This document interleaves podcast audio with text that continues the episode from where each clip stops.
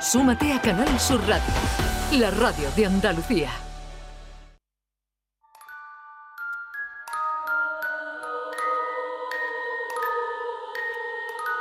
Esta es La mañana de Andalucía con Jesús Vigorra.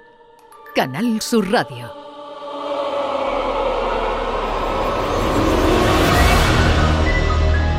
Bueno, son las 11, 5 minutos de la mañana. Bájame un poquito la música porque tenemos eh, que aclarar una cosita y ahora vamos a los misterios del Andaluz con Javier Pérez Campos, que ya está a disposición de todos los oyentes.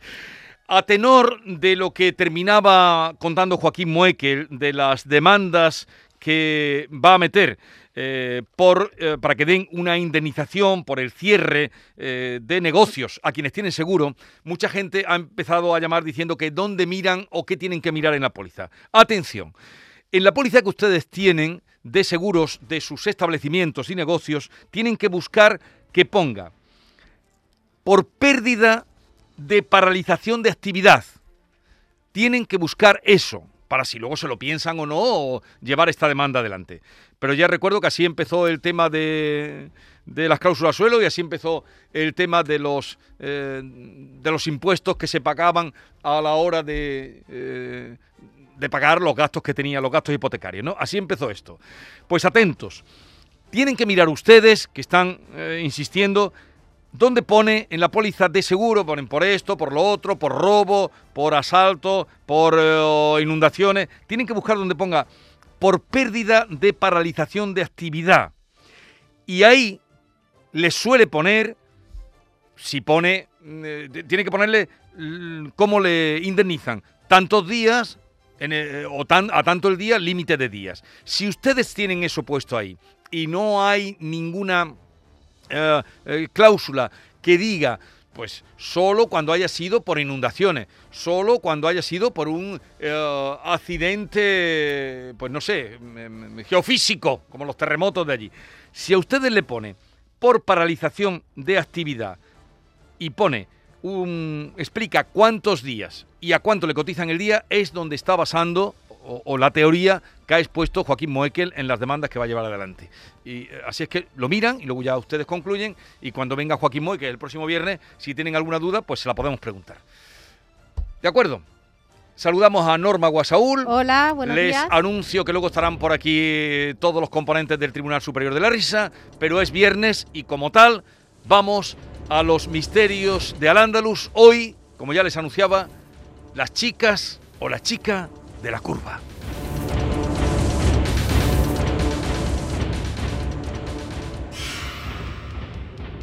La mañana de Andalucía con Jesús Vigorra.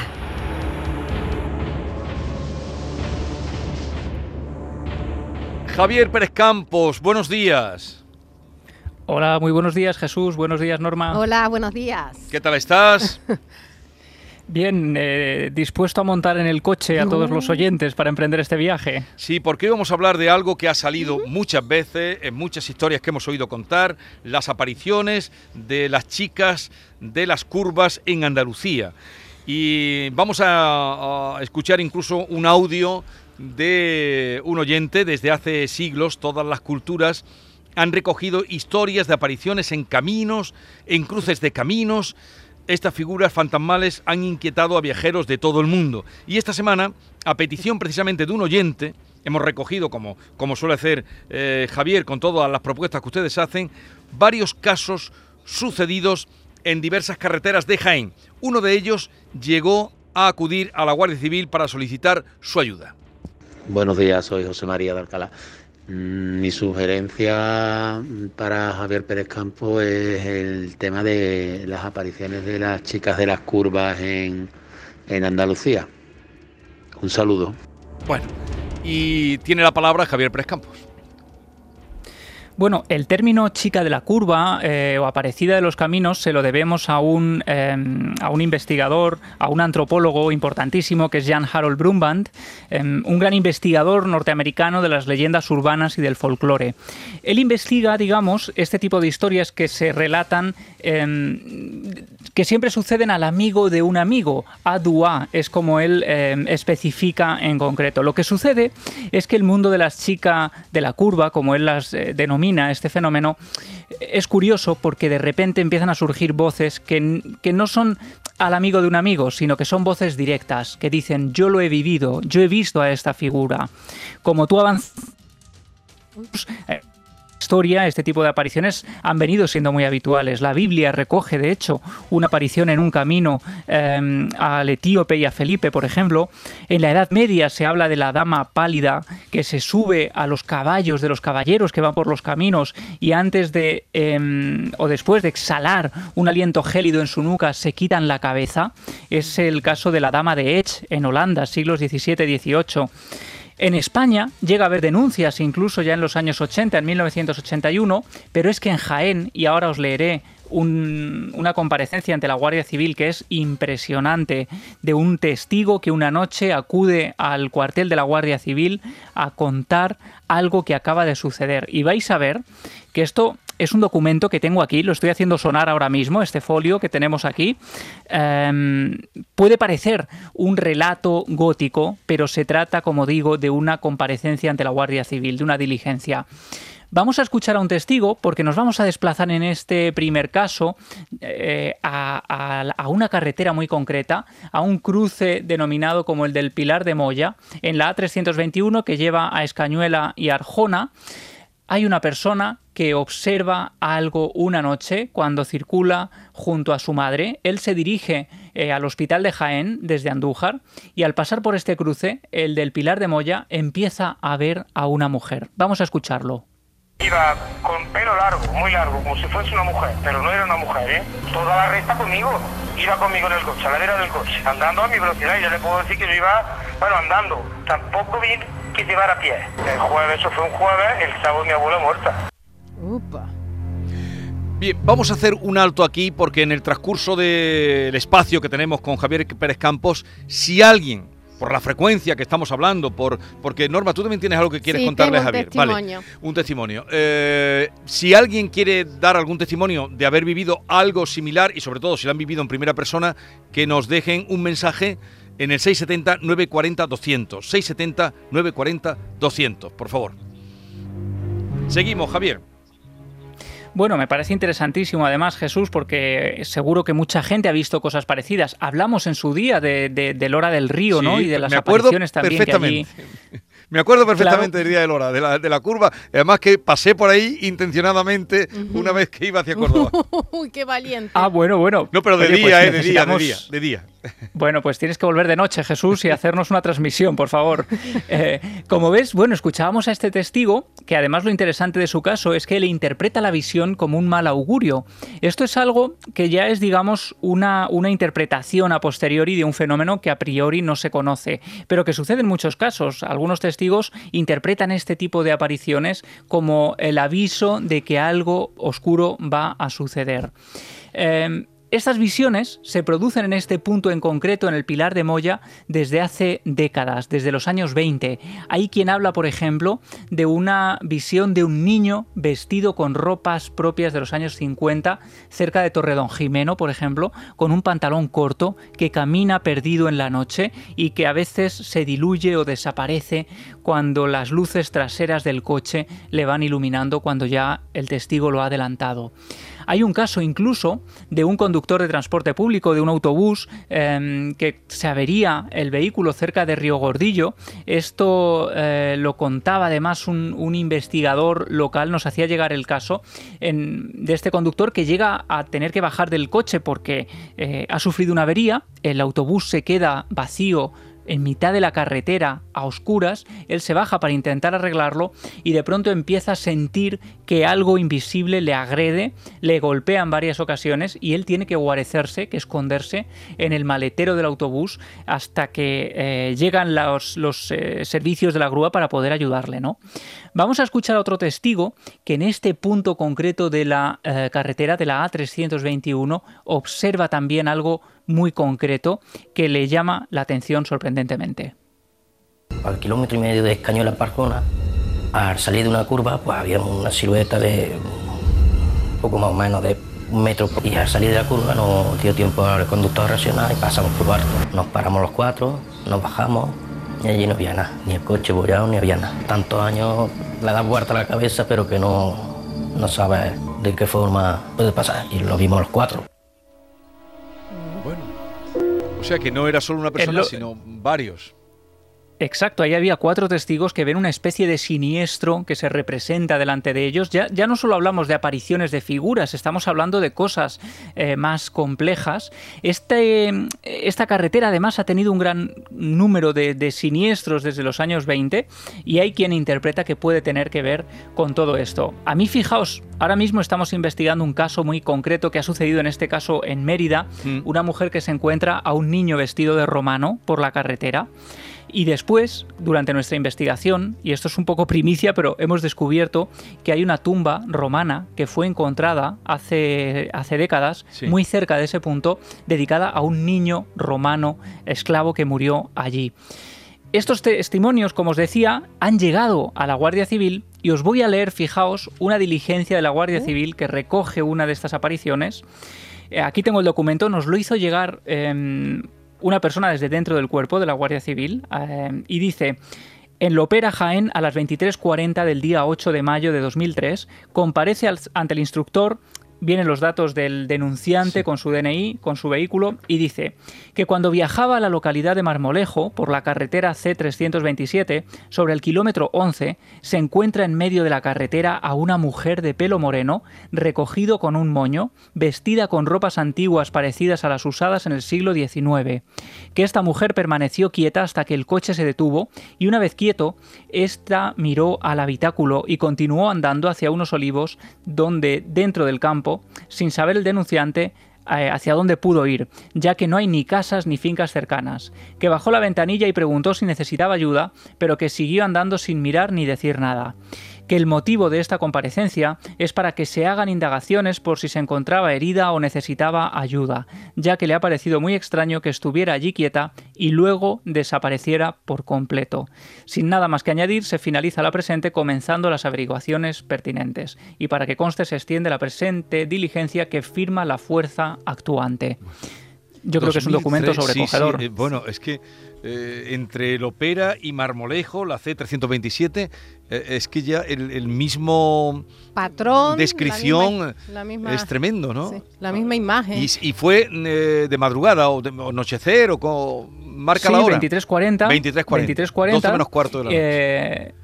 Exacto, con lo cual, oye, eh, también sería interesante saber si hay miembros de la Guardia Civil que nos estén escuchando y que hayan recibido este tipo de denuncias y que nos cuenten cómo se procede, ¿no? Porque aquí lo que sabemos, lo que tenemos, es la comparecencia del testigo que acude allí a denunciar unos hechos, pero ¿Qué sucede después? Acude hasta allí, supongo, un vehículo de la Guardia Civil para comprobar si ha habido algún tipo de accidente, para ver qué ocurre. Bueno, sería interesantísimo, ¿no?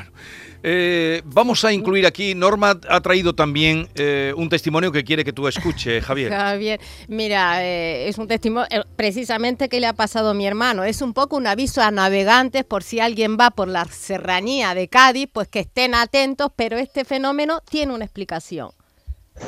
Bueno, a colación del tema de, las chicas de la curva, voy a contar una anécdota rápida que me pasó, hará aproximadamente 15, 16 años, calculo que era el año 2004-2005. Lo que sí recuerdo que era el día de la Virgen del Carmen, porque fui a hacer un reportaje fotográfico a Ubrique, de una familia que todas las mujeres eran Carmen de nombre. Total, que aproximadamente a la altura, cuando acabo de, trabajar, hacer el reportaje, iba a dirección a Ojén, donde yo tenía el piso en ese momento, y a la altura de algodonales me encuentro en el Arsen una mujer con los brazos extendidos mirándome a la una de la mañana, entre la una y dos de la mañana sería, porque recuerdo que era noche cerradísima y no había nadie en carretera, vestida de novia. Claro, tan, grande fue el susto que, que me llevé que no paré hasta casa. Y luego pensaba, digo, bueno, ¿por qué no di la vuelta? y le hice un par de fotos. Ya con el tiempo, averiguando, me contaron una historia de una mujer de Ronda que de vez en cuando, una despechada de, de, Ronda, que el día de, su boda, el, el, novio, futuro marido, la dejó plantada en el altar. Entonces, de vez en cuando se bajaba algodonales a, a infartar a la gente.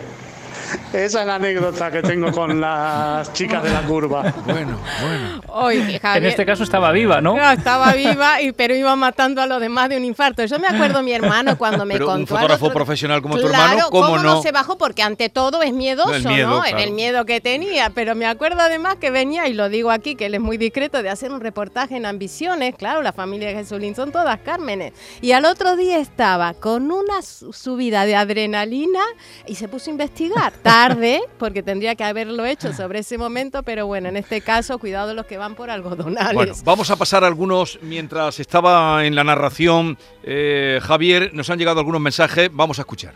Buenos días, equipo. Yo también tuve un tipo de experiencia en la carretera que une Genaguacil con Jubrique, ahí en la serranía de Ronda. Una señora mayor de madrugada, sobre las cuatro y media de la mañana, en una carretera totalmente oscura, con barrancos a ambos lados, y estaba en el filo de la carretera.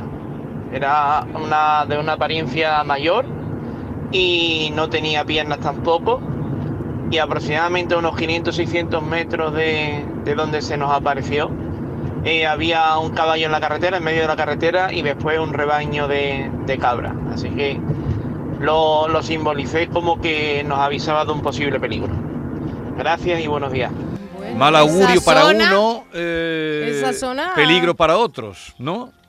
Bueno, sí, sí, es interesante porque en muchos de estos casos, en mi libro Los Guardianes, precisamente, yo recojo casos de apariciones en carretera eh, que los testigos perciben como que les están avisando, les están ayudando. Incluso recuerdo un caso muy cerca de mi casa, de Ciudad Real, eh, una visión, una figura que le hace un gesto con el brazo como diciendo aminora, aminora la velocidad, ¿no? Y el chaval eh, quita el pie del acelerador y gracias a eso él percibe que venía una curva muy cerrada de la que él no se había percatado y gracias a eso salva su vida.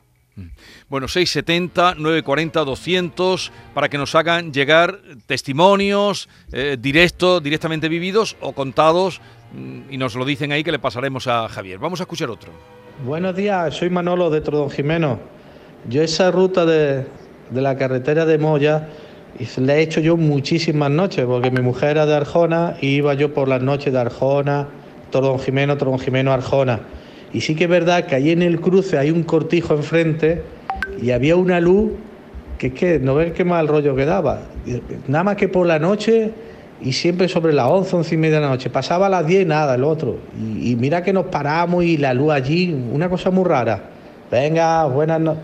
Que tengáis un buen día. Bueno, Hasta luego. La, la zona que tú estabas indicando.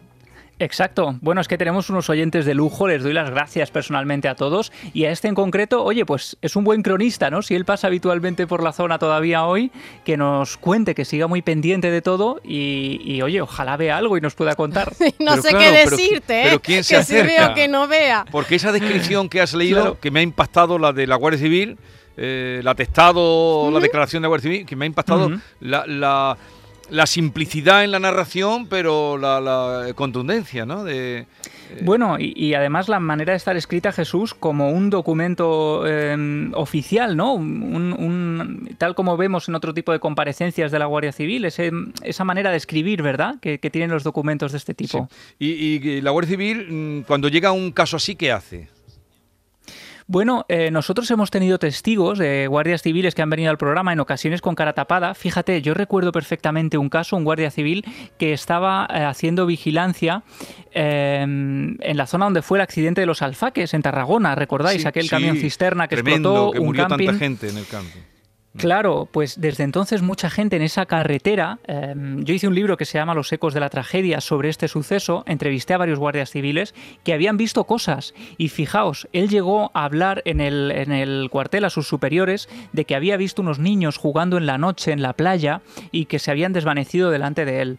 Eh, varios compañeros empezaron a hacer preguntas y algunos de ellos lo- los trasladaron a otras comandancias, ellos interpretaron después que por preguntar o por hablar demasiado lo cierto es que este tipo de cosas no gusta tampoco airearlas, ¿no? Es algo que parece que quita mérito, que quita crédito a la enorme labor que hacen estos, estos agentes.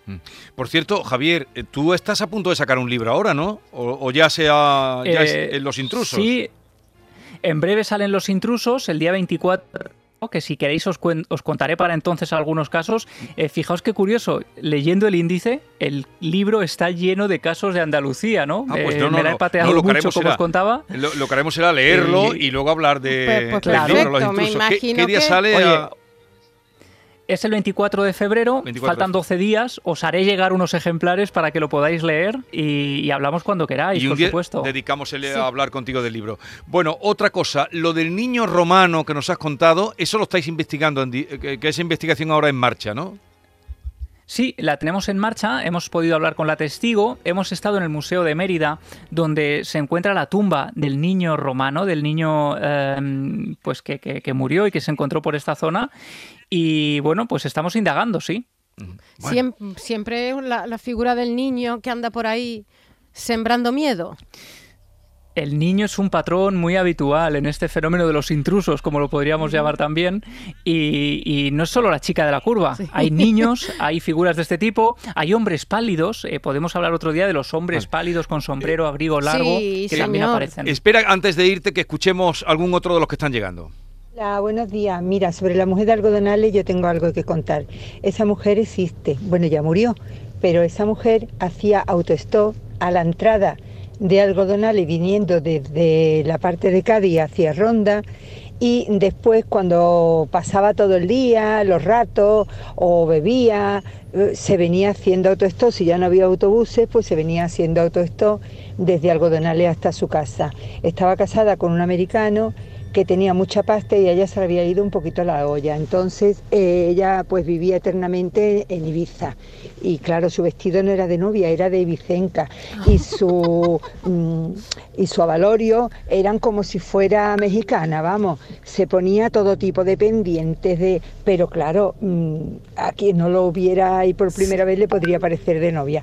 Pero esa historia la he conocido yo porque alguna vez la he subido en el coche. Una mujer totalmente, eh, eh, ¿cómo se llama? Que, que, que, que no hacía nada a nadie, totalmente, bueno, no, me- no me sale la palabra, pero indefensa. Sí. Era muy cariñosa y apenas hablaba, pero ya, ya conocí yo la de primera mano. Eh, pues ya está aclarado ese Ese misterio Se lo voy a decir para quien... Leandro. eh, Oye, qué historia, ¿eh? Qué historia tan bonita. Yo, vamos, me parece una historia eh, todavía más mágica que las de misterio que contamos Sí. aquí, ¿no? Vamos con algún testigo. Están llegando, pero algunos más ponemos antes de terminar. Adelante. Hola, sí, mira, buenos días. Soy Manuel, de Estepona. Pues la cosa es que yo me he criado en, Huelma, en Jaén. Y, y allí hay una empresa de autobuses y la verdad que se escuchaban historias que habían sufrido varios accidentes, los de, vamos, los, los mismos de la misma empresa, por el tema de la niña de la curva. Pues bueno, pues la cosa es que una noche voy yo por Estepona bajando de la sierra y, y mira, y al salir de una curva, precisamente, me encuentro con una mujer con un vestido blanco. Mira, me pegué un susto. Y, y ya hasta que reaccioné. Y claro, era una mujer que vivía cerca. Y iba con su bolsita basura, con un camisón blanco, porque era, era verano, un camisoncillo blanco, a tirar la basura. Pero vamos, vaya susto más grande me pegué. Sí, pero acordarme de la historia. De la historia.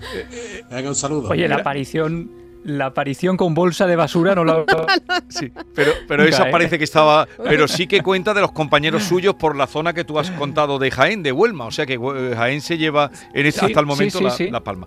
Bueno, han llegado algunos más que Toda te. esa zona, desde luego, hay mucho. eh, eh, han llegado Vale. algunos más que te haremos llegar a ti y, y seguiremos descubriendo los misterios del Andaluz de nuestra tierra con Javier Pérez Campos. Un abrazo, Javier. Vuelvo a mi coche. Un abrazo Upa, grande, compañeros. Cuidado, cuidado, cuidado.